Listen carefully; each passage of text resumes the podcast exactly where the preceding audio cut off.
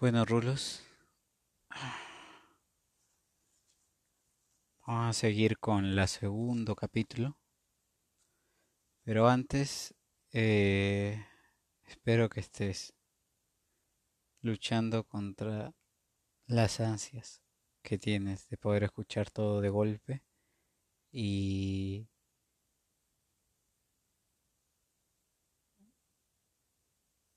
seas buena administradora del día a día, administradora de estos audios, que deberían durar el tiempo que estás en ese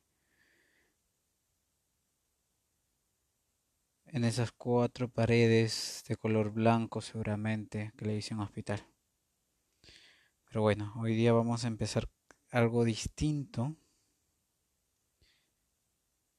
con un poema.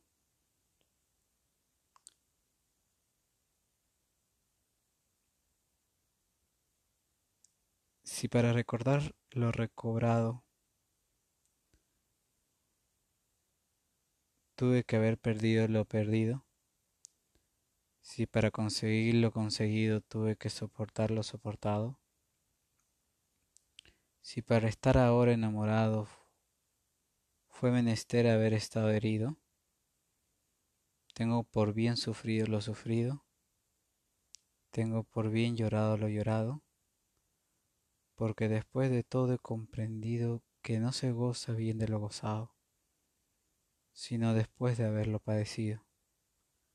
Porque pues después de todo he comprobado que lo que tiene el árbol de florido viene de lo que tiene sepultado.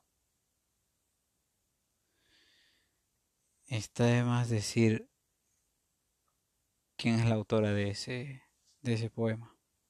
Realmente ahorita tú, tú estarás pensando el nombre de la autora. Y bueno, continuamos con la lectura. Estoy acompañado de mi encargado de sonido, que es Aslan. Y bueno, eh, esperemos que él no se duerma, porque se duerme muchas veces cuando hablo. Pero bueno, esperemos que también esto te sirva de dormir. Continuamos.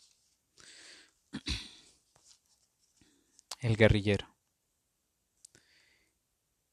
El México lindo estaba en la esquina de la Rue des Canes y la Rue Guizarde, a un paso de la Place Saint-Sulpice, y en mi primer año de París, en que pasé muchos apuros de dinero, muchas noches fui a apostarme a la puerta falsa de ese restaurante, a esperar a que Paul se apareciera con un paquetito de tamales, tortillas, carnitas o enchiladas que yo me iba a despachar en mi bujardilla del Hotel Ducenat antes de que éstas se enfriaran.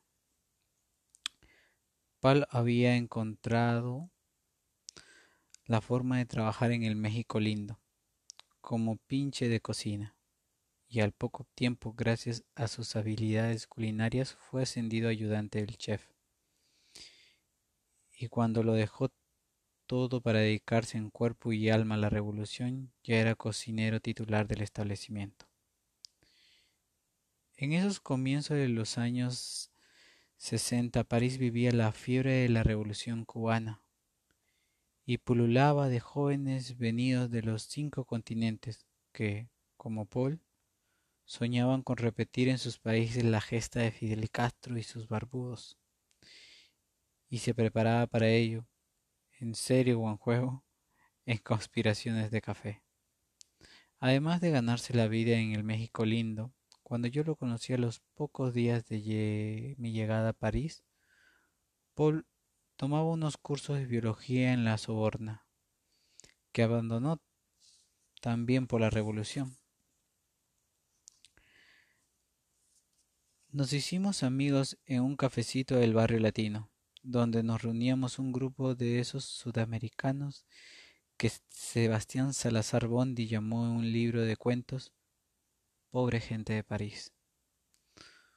Paul, al enterarse de mis apuros, me propuso echarme una mano en la concerniente a la comida.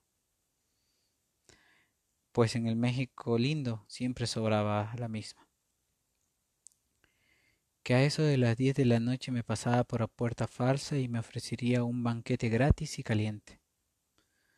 Algo que había hecho ya con otros compatriotas menesterosos.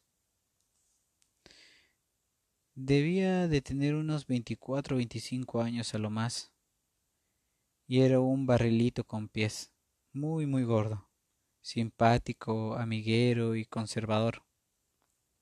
Andaba siempre con una gran sonrisa en la boca que le inflaba los cochetes. En el Perú había estudiado varios años de medicina y pasó algún tiempo en la cárcel por ser uno de los organizadores de la célebre huelga de la Universidad de San Marcos en 1952, cuando la dictadura del general Odría, antes de llegar a París, estuvo un par de años en Madrid, donde se casó con una chica de Burgos. Acababan de tener un hijo.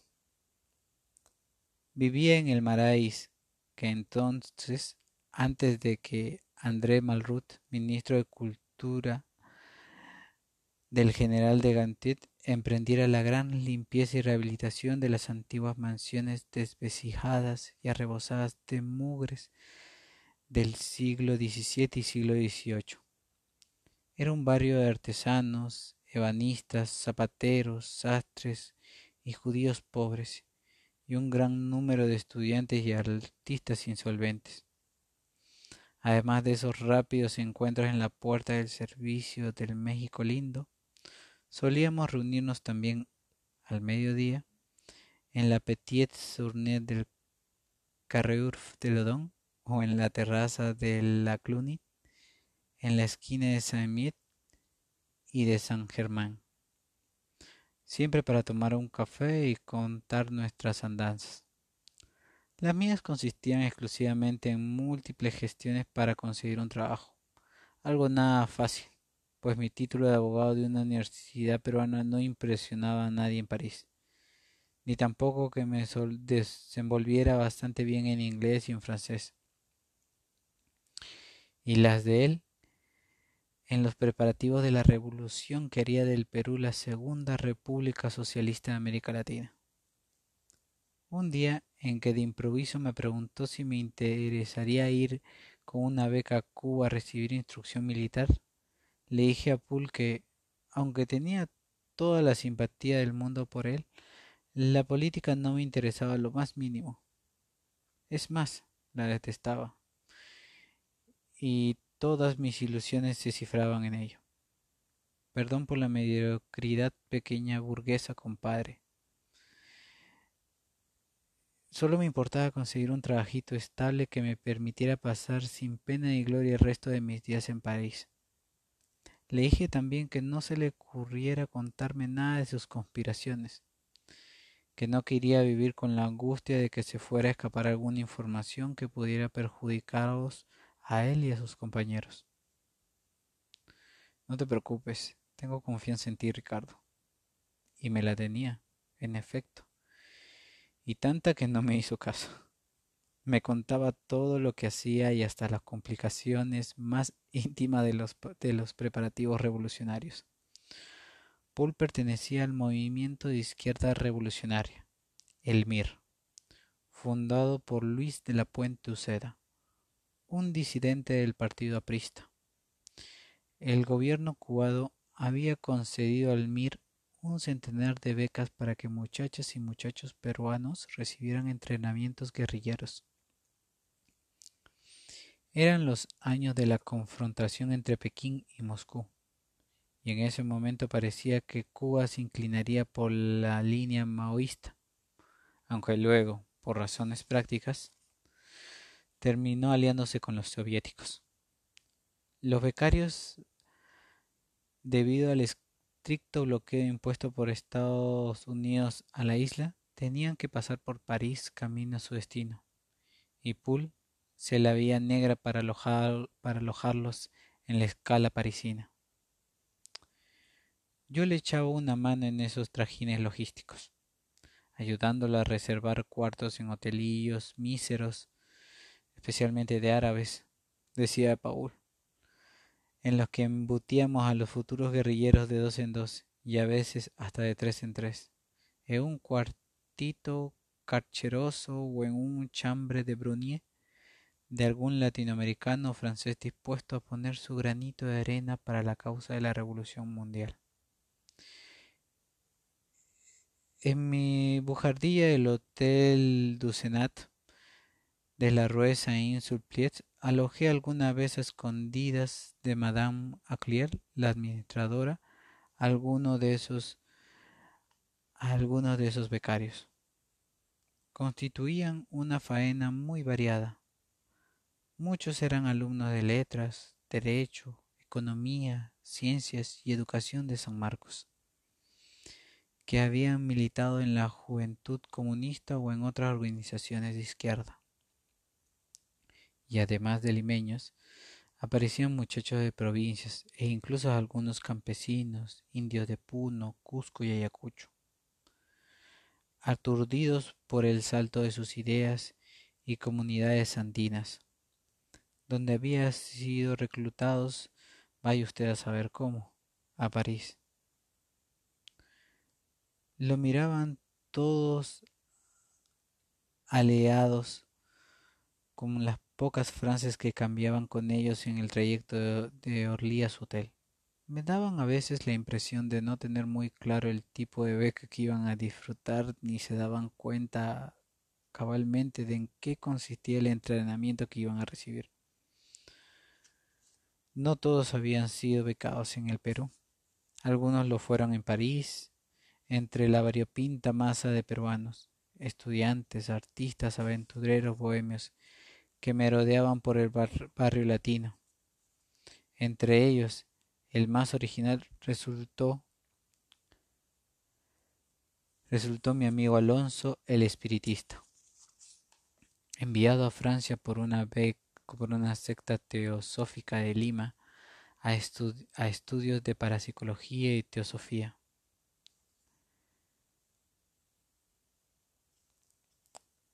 A quien la elocuencia de Paul arrebató a los espíritus e instaló en el mundo de la revolución. Era un muchacho blanco y tímido, que apenas abría la boca y había en él algo de descarno e ido de espíritu precoz. En nuestras conversaciones de mediodía en Le Clut o en Le Betiet-Surny, yo le insinuaba a Paul que muchos de esos becarios que el Mir mandaba a Cuba y a veces a veces a Corea del Norte o China popular, aprovechaban la ocasión para hacer un poco de turismo y que jamás subirían a los Andes o se sumirían en la Amazonía con un fusil al fondo de su pantalón, agua al hombro y con una mochila en la espalda. Todo está calculado, mi viejo, me respondía Paul, posando de magíster que tiene de su lado las leyes de la historia. Si la mitad nos responde, la revolución es pan comido. Cierto, el Mira hacía las cosas con un poco de prisa, pero ¿cómo podía darse el lujo de dormirse? La historia, después de andar tantos años a paso de tortuga, de pronto, gracias a Cuba, se volvió un bólido. Había que actuar, aprendiendo, tropezando, levantándose. No estaban los tiempos para reclutar a los jóvenes guerrilleros haciéndoles pasar pruebas de conocimiento, pruebas físicas y test psicológicos. Lo importante era sacar partido a cien becas antes de que Cuba las ofreciera a otros grupos. El Partido Comunista, el Frente de la Libertad, los troxtistas, que competían por ser los primeros en poner la en marcha la revolución peruana. La mayoría de becarios que fui a recoger a Orly para llevarlos a los hotelillos y pensiones donde pasarían encerrados la escala de París eran varones y muy jóvenes, algunos inclusive adolescentes. Un día descubrí que también había mujeres entre ellos. Recógelas y llévatelas a ese hotelillo de la de la Rue Gay Lusat, me pidió Paul camarada Ana, camarada Arlet y camarada Eufrasia. Trátalas bien. Una regla sobre la que los becarios venían bien al, aleccionados era no dar a conocer sus verdaderos nombres. Incluso entre ellos solo usaban sus apodos o nombres de guerra. Apenas aparecieron las tres chicas, tuve la que la camarada Arlete le había visto en alguna parte. La camarada Ana era una morochita de ademanes vivos, algo mayor que las otras, y por las cosas que le oí aquella mañana, y las dos o tres veces que la vi debía haber sido dirigente de sindicato de maestras. La camarada Eufrasia, una chinita de huesos frágiles, parecía quinceañera. Venía muerta de fatiga porque en el largo viaje no había pegado los ojos y vomitó un par de veces por las turbulencias.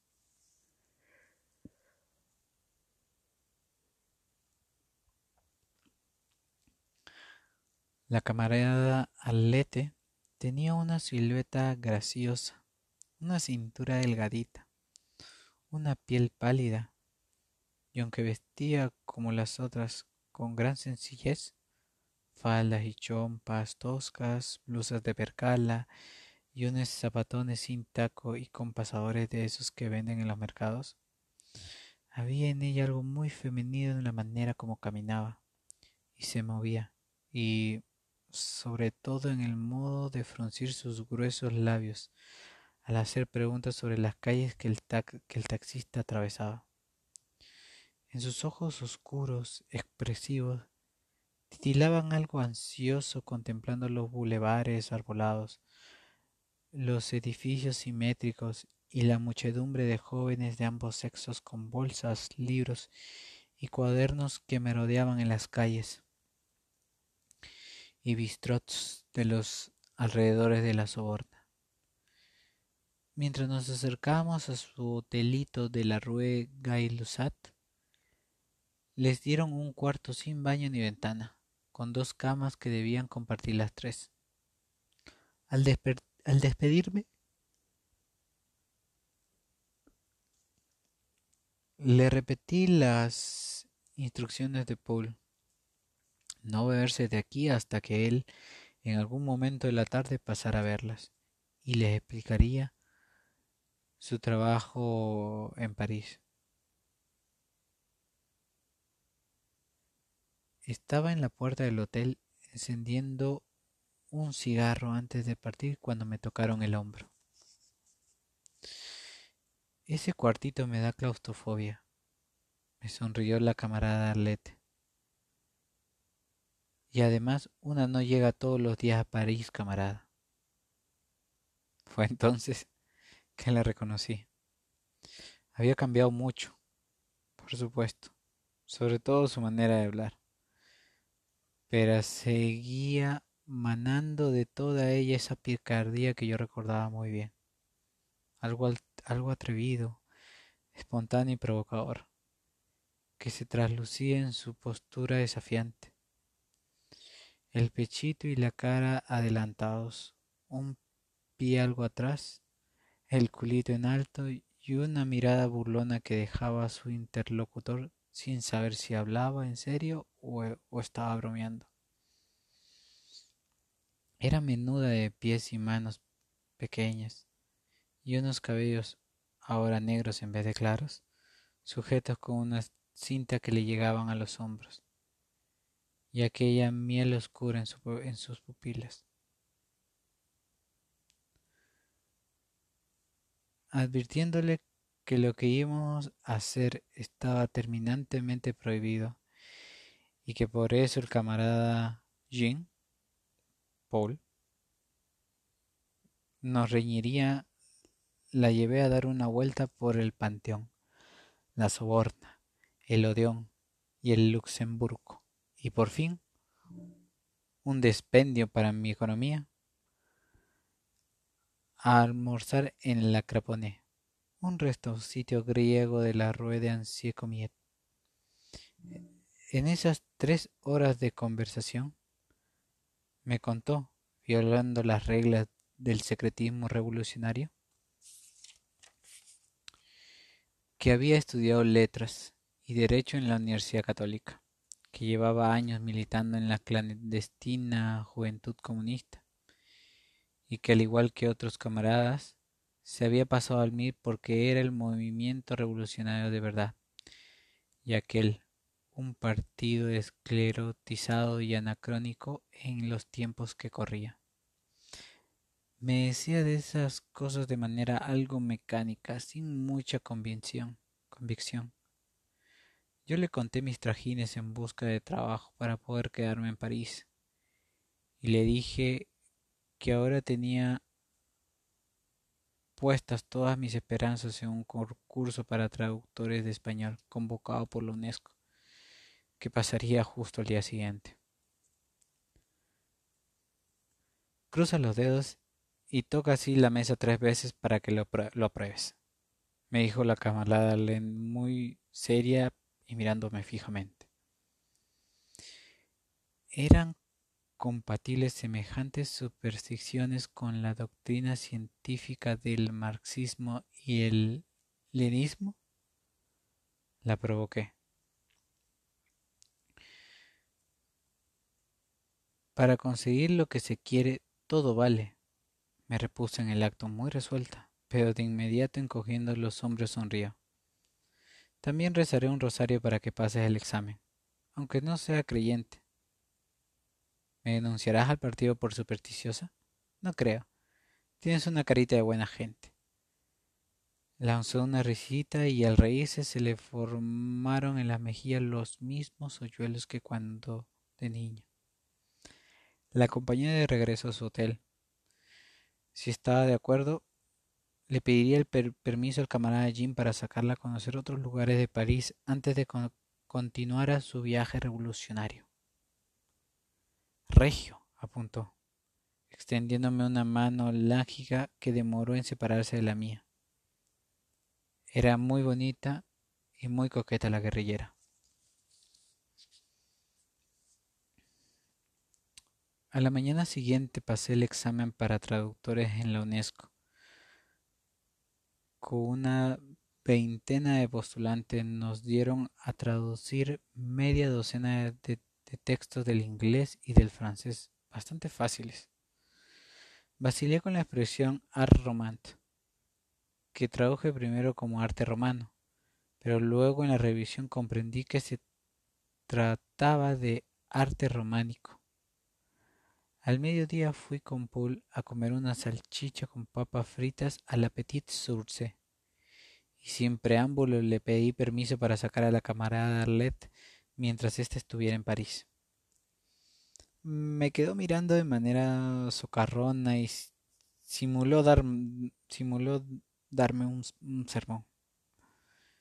Está terminamente prohibido tirarse a las camaradas en Cuba y en China popular durante la Revolución un polvo una guerrillera podía costarte el paredón. ¿Por qué quieres sacarla? ¿Te gusta la muchacha? Eh, supongo que sí, le confesé algo avergonzado.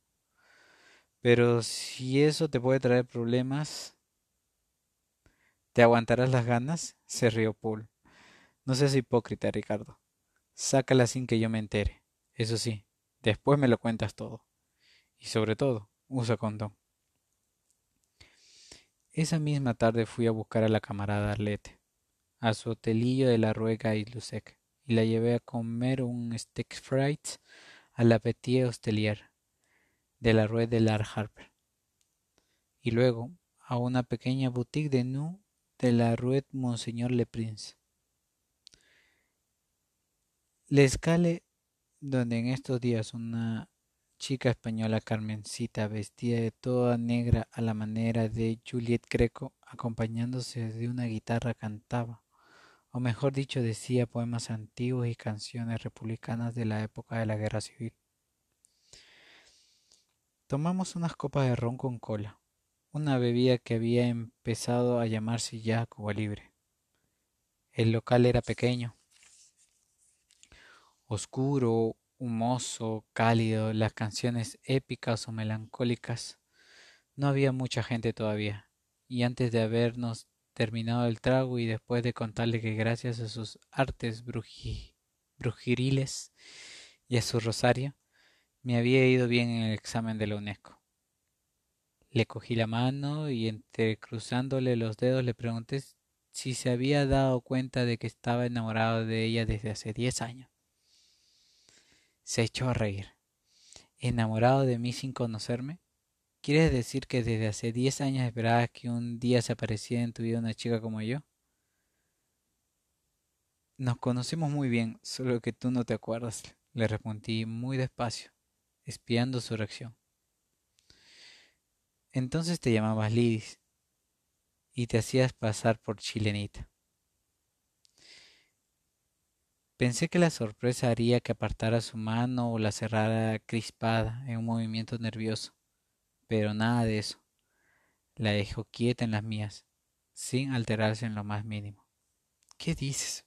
murmuró en la penumbra. Se inclinó y su cara se acercó tanto a la mía que sentí su aliento. Sus ojitos me escrutaban tratando de adivinarme.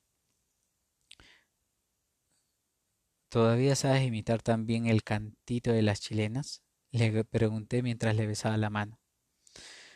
No me digas que no sabes de qué hablo. Tampoco te acuerdas que me declaré tres veces y siempre me diste calabazas. Ricardo, Ricardito, Richard Somocurcio, exclamó divertida, y ahora sí sentía la presión de su mano. El flaquito, ese mocoso tan arregladito que parecía haber hecho la víspera de la Sagrada Comunión. Eras tú. Ay, qué risa. Ya entonces tenías carita de santurrón. Sin embargo, un momento después, cuando le pregunté cómo y por qué se le había ocurrido a ella y su hermana Lucy hacerse pasar por chilenitas al mudarse a la calle Esperanza, en Miraflores me negó con firmeza que no sabía de qué le hablaba, de dónde me había inventado semejante cosa. Se trataban de otras personas. Ni ella se había llamado nunca Lili, ni tenía hermana, ni había vivido jamás en ese barrio pituco. Esa sería en, adelante su actitud. Negarme la historia de las chilenitas, aunque, a veces, como aquella noche en la escaleta, cuando me dijo reconocer en mí al mocoso medio bobo de diez años atrás, algo se le salía, una imagen, una alusión, que la delataba como la falsa chilenita de nuestra adolescencia. Nos quedamos en Le Escalé hasta las mil quinientas y yo pude besarla y acariciarla, pero sin ser correspondido. No me apartaba los, los labios cuando yo se lo buscaba, pero no hacía el menor movimiento de respuesta. Se dejaba besar con indiferencia y por su cuenta nunca abría la boca para que yo pudiera absorber su saliva.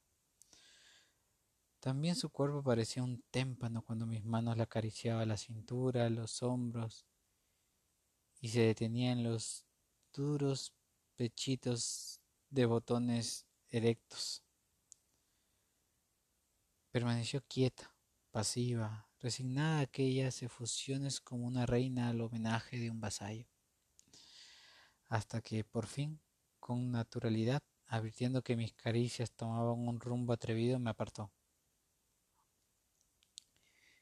Esta es mi cuarta declaración de amor chilenita, le dije en la puerta del hotelillo de la Rueca y Slusac.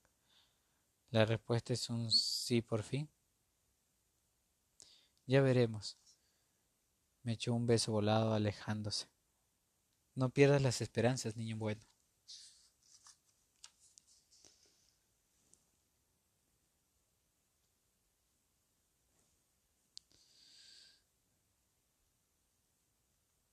Los diez días que siguieron a este encuentro, la camarada Ledet y yo tuvimos algo parecido a una luna de miel. La vimos todos los días y yo en, ellos quemé todo el dinero que me quedaba de los giros de la tía Alberta. La llegué al, al Louvre, el Jesús Lapé, el Museo Rodin y las casas de Balzac y de Víctor Hugo. la cinemática de la Ruet a una función del Teatro Nacional Popular que dirigía Jean Vilar.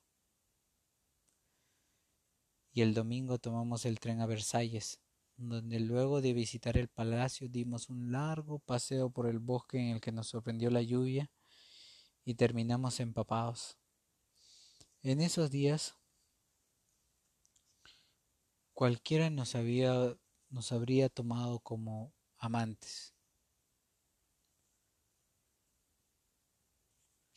Pues andábamos todo el tiempo de las manos y yo la besaba y acariciaba con cualquier pretexto. Ella me dejaba ser divertida a veces, otras, otras indiferentes, pero siempre terminaba poniendo fin a mis efusiones con un mohín de impaciencia. Y ahora basta, Ricardito. Alguna rara vez ella tomaba la iniciativa de peinarme o despeinarme un mechón con su mano, o pasarme un dedo afilado por la nariz o por la boca como queriendo alistarlas. Una caricia que se parecía a la de una ama afectuosa a su caniche. De esa intimidad de diez días saqué una certeza a la camarada Led la política en general y la revolución, le importaba un comino. Era probablemente un cuento chino, su militancia en la juventud comunista y después en el MIR, así como sus estudios en la Universidad Católica. No solo no hablaba jamás de temas políticos ni universitarios, cuando yo llevaba la conversación a ese terreno, no sabía qué decir. Ignoraba las cosas más elementales y se, las arreglaba para cambiar de tema muy deprisa.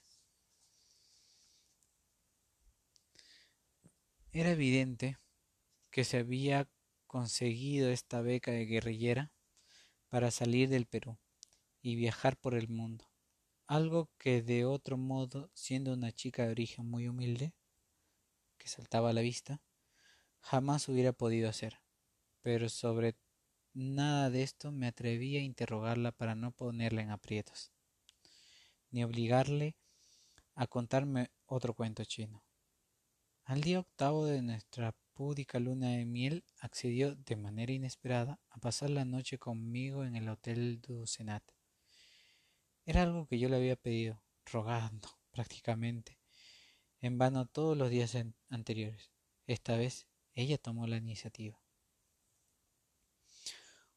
Hoy te acompaño yo si quieres, me dijo en la noche mientras comíamos un par de sándwiches de pan baguette con queso gruyere. Ya no me quedaban los recursos para un restaurante. en un brisor, mi pecho se aceleró como se hubiese acabado de correr la maratón cuando dijo esas palabras. Después de una pesada negociación con el guardián del Hotel du Senat, dejó pasar a la camarada Arlette. Pudimos subir los cinco pisos sin ascensor hasta mi bujardilla. Se dejó besar, acariciar, desnudar, siempre con esa curiosa actitud de presidencia, sin permitirme acortar la invisible distancia que guardaba frente a mis besos, abrazos y cariños. Aunque me abandonara su cuerpo, me emocionó verla desnuda, sobre la camisa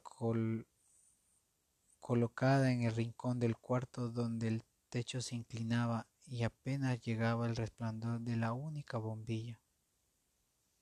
Era muy delgada, de miembros bien proporcionados, con una cintura tan estrecha que me pareció yo hubiera podido ceñirla con mis manos.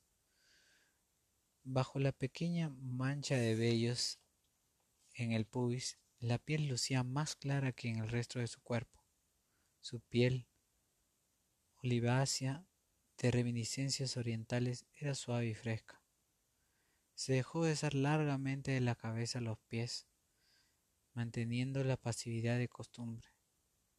y escuchó, como quien oye llover el poema matiral nupcial de Neruda, que le resulté al oído y las palabras de amor que le balbuceaba de manera entrecortada. Esta era la noche más feliz de mi vida. Nunca había deseado a nadie tanto como a ella. Siempre la quería. Metámonos bajo la frazada porque hace mucho frío, me interrumpió bajándome a la pedestre realidad. ¿Cómo no te hielas acá? Estuvo a punto de preguntarle si debía cuidarme, pero no lo hice amoscado por su actitud tan desenvuelta como si tuviera siglos de experiencia en estas lides y fuera yo más bien el primerizo. Hicimos el amor con dificultad. Ella se entregaba sin el menor embarazo, pero resultó ser muy estrecha, y en cada uno de mis esfuerzos para penetrarla se encogía con una mueca de dolor. Más despacito, más despacito. Al final la amé y fui feliz amándola. Era cierto que nada me hacía tanta ilusión como estar allí con ella. Era cierto que en mis escasas y siempre fugaces aventuras nunca había sentido esa mezcla de ternura y deseo que ella me inspiraba. Pero dudo que fuera también el caso de la camarada Arlete. Todo el tiempo me dio más bien la impresión de hacer lo que hacía sin que en el fondo le importara la mañana siguiente, cuando abrí los ojos, la vi aseada y vestida al pie de la cama, observándome con una mirada que traslucía una profunda inquietud. ¿De veras estás enamorado de mí?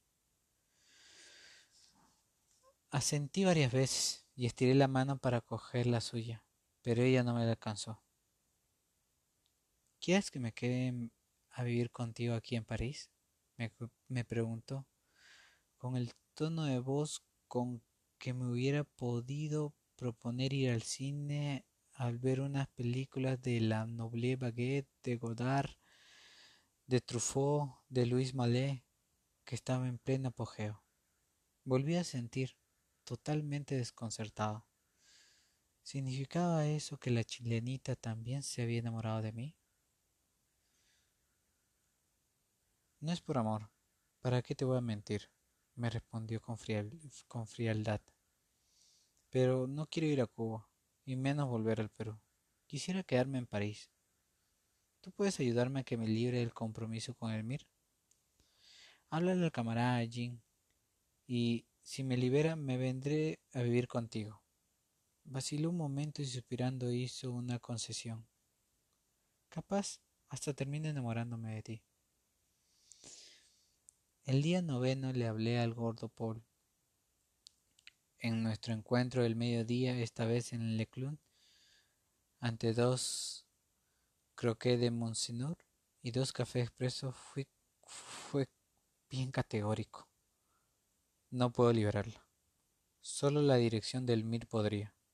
Pero aún así, con solo proponerlo, a mí se me crearía un problema del carajo. Que vaya a Cuba, que siga el curso que demuestre no tener condiciones físicas ni psicológicas para la lucha armada, entonces yo podría sugerirle la dirección que ella se quede aquí, ayudándome. Mm, díselo y, y sobre todo que no comente esto con nadie. El jodido sería yo, mi viejo. Con el dolor de mi alma fui a transmitirle a la camarada Arlete la respuesta de Paul. Y, lo peor, la animé a que siguiera su consejo. Me apenaba más que a ella tener, tener que separarnos. Pero no podíamos reventar a Paul, ni ella debía indisponerse con el Mir. Podría traerle problemas en el futuro. El curso duraba unos pocos meses que desde el primer momento mostraron una total incapacidad para la vida guerrillera, simulando desmayos inclusive. Mientras yo, aquí en París, encontraría trabajo, tomaría un departamentito, y estaría esperándola. Ya sé, llorarás y me extrañarás y pensarás día y noche. Me interrumpió con un ademán impaciente, los ojos duros y la voz. Bueno, ya veo que no hay otro remedio. No hay otro remedio. Nos vemos dentro de tres meses, Ricardito. ¿Por qué te despides desde ahora? ¿El camarada Jim no te contó? Parto a Cuba mañana temprano vía Praga. Ya puedes empezar a derramar las lágrimas de la despedida. Partió al día siguiente y yo no pude acompañarla al aeropuerto porque Paul me lo prohibió. En nuestro próximo encuentro, el gordo me dejó totalmente desmoralizado, anunciándome que no podía escribirle a la camarada Arlete, ni recibir cartas de ella, porque por razones de seguridad, los becados debían cortar todo tipo de comunicación durante el entrenamiento. Paul ni siquiera estaba seguro de que terminando el curso la camarada Arlete volvería a pasar por París en su ruta de regreso a Lima. Estuve muchos días convertidos en zombie, reprochándome día y noche de no haber tenido el coraje de decir a la camarada Arlete que, pese a la prohibición de Poole, se quedara conmigo en París, en vez de exhortarla a continuar esa aventura que sabe Dios cómo terminaría. Hasta que, una mañana, al salir de mi bujardilla, a tomar el desayuno en, el café Lamier en la Place Antier, Madame Auclair, dueña del hotel, me entregó un sobre con el sello de la UNESCO. Sorpresa. Había aprobado el examen y el jefe del departamento de traductores me citaba en su oficina. Era un español canoso y elegante apellidado Charnés. Fue muy amable, se rió de buena gana cuando me, preguntó por mis planes a largo plazo y le, le respondí morirme de viejo en París.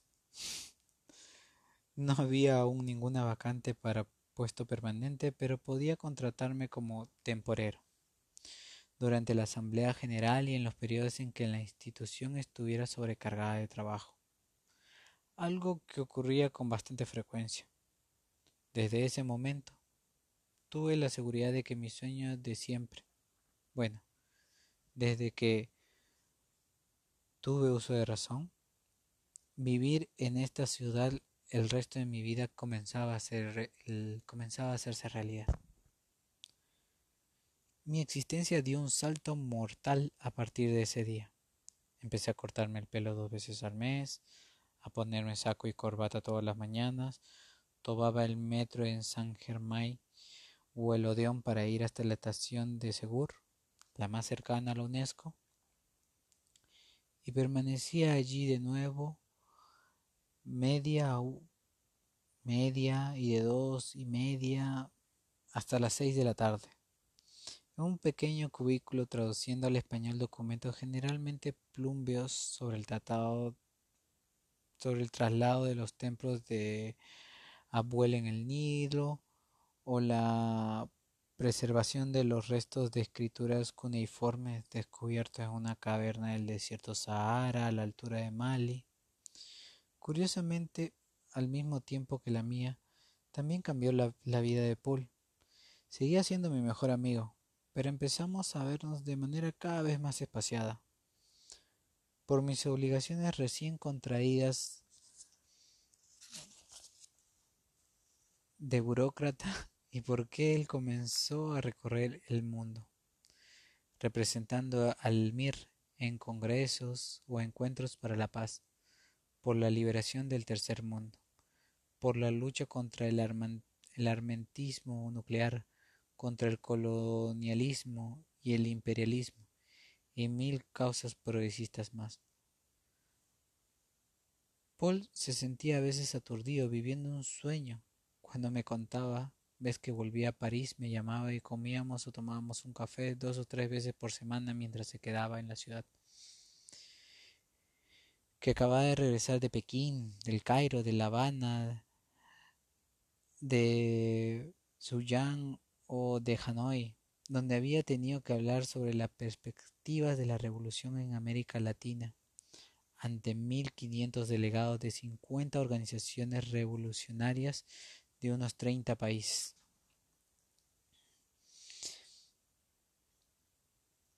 Todo en nombre de la revolución peruana que ni siquiera había empezado. Si no hubiera conocido tan bien esa integridad que resumaba por todos sus poros, muchas veces habría creído que exageraba para impresionarme.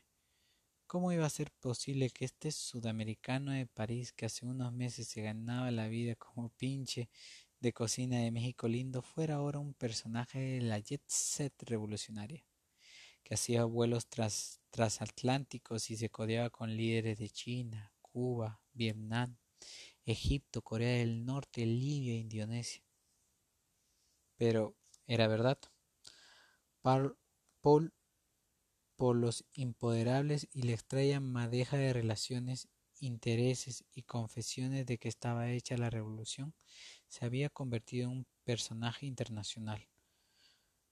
Lo confirmé en aquellos días de 1962, en que hubo un pequeño alboroto periodístico con motivo de un intento de asesinato al líder revolucionario marroquí Ben Barka, apodada el Dínamo, al que tres años después, en 1965, secuestrarían y desaparecería para siempre al salir del Cheslip, un restaurante de Saint Germain Prespo Press.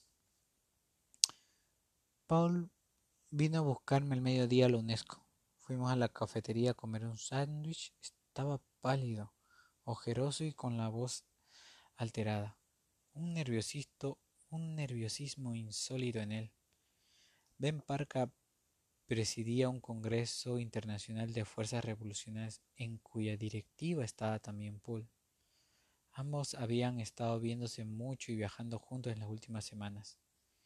El intento de asesinato de Ben Barca solo podía ser obra de la CIA y el emir se sentía ahora en peligro. ¿Podía yo por unos días mientras tomaba las providencias debía guardar un par de maletas en mi bujardilla?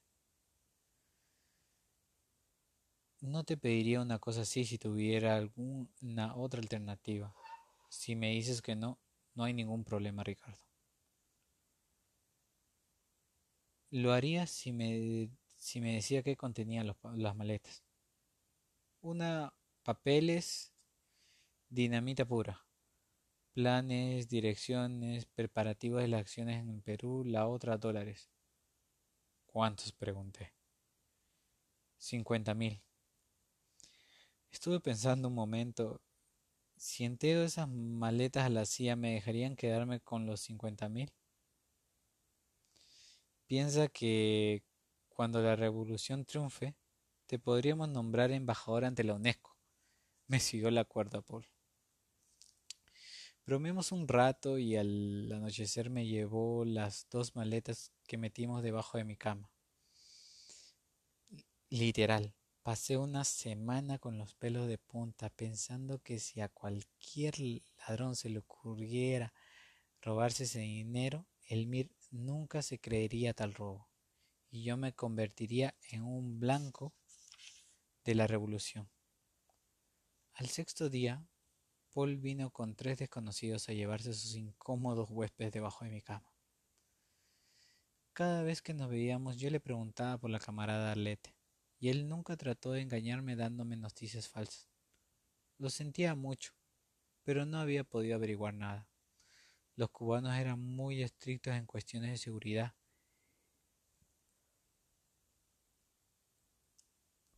Y guardaban la más absoluta reserva sobre su paradero. Lo único seguro era que todavía no había pasado por París, pues él tenía el registro de todos los becados que retornaban al Perú. Cuando pase, serás el primero en saberlo. La muchacha te agarró fuerte, ¿no? Pero ¿por qué viejito? Ni que fuera tan bonita. No sé por qué, Paul, pero la verdad me agarró fuerte, sí. Con el nuevo tipo de vida que Paul llevaba, el medio peruano de París comenzó el medio peruano de París comenzó a hablar mal de él. Eran escritores que no escribían, pintores que no pintaban, músicos que no tocaban ni componían, y revolucionarios de café que desahogaban su frustración, envidia y aburrimiento diciendo que Paul se había sensualizado, vuelto un burócrata de la revolución. ¿Qué hacía en París? ¿Por qué no estaba ya con esos muchachos a los que mandaba a recibir entrenamiento militar? Y metía luego a las escondidas al Perú para que comenzaran las acciones guerrilleras en los Andes. Yo lo defendía en acaloradas discusiones. Me constaba que, a pesar de su nuevo estatus, Paul seguía viviendo con absoluta modestia. Hasta hacía poco su mujer había trabajado limpiando casas para sostener la economía familiar. Ahora Elmir, aprovechando su pasaporte de española, la tenía de correo y la enviaba con frecuencia al Perú, acompañando a los becados que volvían o llevando dinero e instrucciones. En uno de esos viajes que a Paul le llenaban de zozobra, De otro lado, por sus confidencias, sabía que esta vida que le habían impuesto las circunstancias y que su jefe le exigía, seguiría llevando. Cada día lo irritaba más. Estaba impaciente por regresar al Perú, donde las acciones empezarían muy pronto.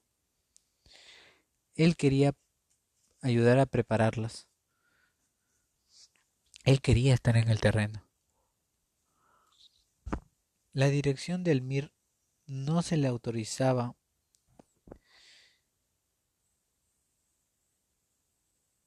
y esto lo enfurecía bastante. Son las consecuencias de saber idiomas, maldita sea, protestaba riendo, riendo, riendo en medio de su mal humor. Gracias a Paul, en esos meses y años de París, conocía a los principales dirigentes del MIR empezando por su líder fundador Luis de la Puente Uceda, y terminando por Guillermo Lobatón.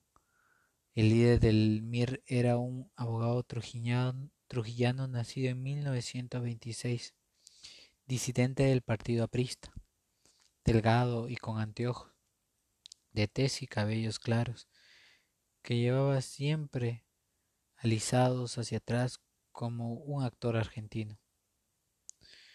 Los dos o tres veces que lo vi iba vestido muy formal, con corbata y una casaca de cuero. Hablaba con suavidad, como un abogado en funciones, dando precisiones legalísticas y usando un vocabulario elaborado, de alegato jurídico. Siempre lo vi rodeado de dos o tres tipos o tres tipos fortachones que debía ser sus guardaespaldas. Unos hombres que lo habían que lo contemplaban con veneración y que jamás opinaban. Había en todo lo que decía algo tan cerebral, tan abstracto que me costaba trabajo imaginármelo. De guerrillero, con una metralleta al hombro, trepando y bajando los riscos de los Andes y sin embargo Paul había estado varias veces preso, exiliado en México.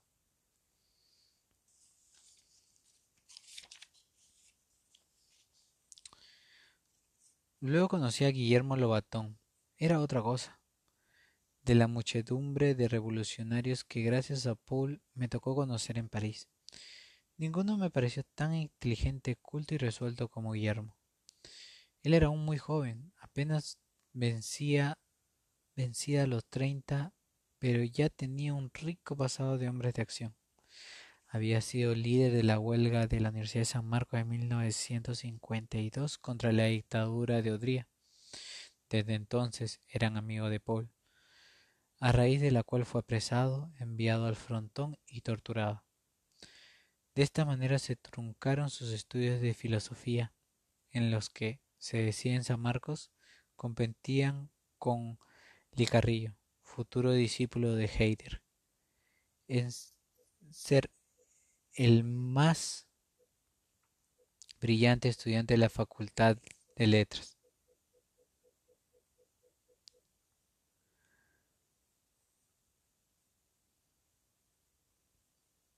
En 1954 fue expulsado del país por el gobierno militar y luego de mil pellejerías llegó a París, donde a la vez que se ganaba la vida con las manos retomó sus estudios de filosofía en la Sorbona.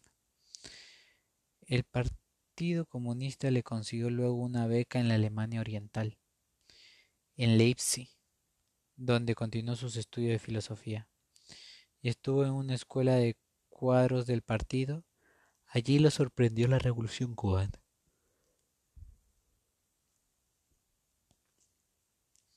Lo sucedido en Cuba lo llevó a reflexionar de manera muy crítica sobre la estrategia de los partidos comunistas latinoamericanos y el espíritu dogmático del estalinismo.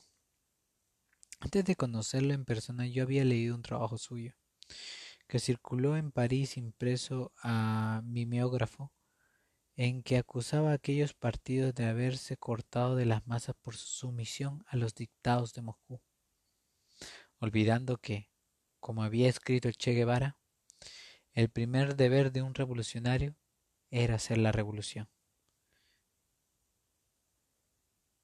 En ese trabajo en el que exaltaba el ejemplo de Fidel Castro y sus compañeros como modelos revolucionarios, había una cita de Trotsky. Por esta cita fue sometido a un tribunal de disciplina en Lipsky y expulsado de manera infamante de Alemania Oriental y del Partido Comunista Peruano Alemán. Así llegó a París, donde se había casado con una muchacha francesa Jacqueline, también militante revolucionaria. En París encontró a Paul y su viejo amigo de San Marco, y se afilió al, al MIR. Había recibido formación guerrillera en Cuba y contaba las horas para regresar al Perú y pasar a la acción. Durante los días de la invasión a Cuba en la bahía de Cochinitos, lo vi multiplicarse, asistiendo a todas las manifestaciones solidarias con Cuba y hablando de un par de ellas, en un buen francés, y con una arrelladora retórica. Era un muchacho delgado y alto de piel ébano claro, con una sonrisa que mostraba su magnífica dentadura, a la vez que podía discutir horas, con gran solvencia intelectual sobre temas políticos, era capaz de enfrascarse en apasionantes diálogos sobre la literatura, arte o deportes, en especialmente en el fútbol y las proezas de su cuadro preferido, Alianza Lima. Había en su manera de ser algo que contagiaba su entusiasmo, su idealismo, el desprendimiento y sentido acerado de la justicia que guiaba su vida. Algo que no creo haber advertido, sobre todo de manera tan genuina, en ninguno de los revolucionarios que pasaron por París. ¿Qué hubiera aceptado ser apenas un militante del MIR, donde no había nadie que tuviera ese talento y su carisma, decía muy a las claras la pureza de su vocación revolucionaria. Los tres o cuatro veces que conversé con él quedé convencido, pese a mi escepticismo, de que si alguien con la lucidez y la energía del Lobatón estaba al frente de los revolucionarios, el Perú podría ser la segunda Cuba de América Latina.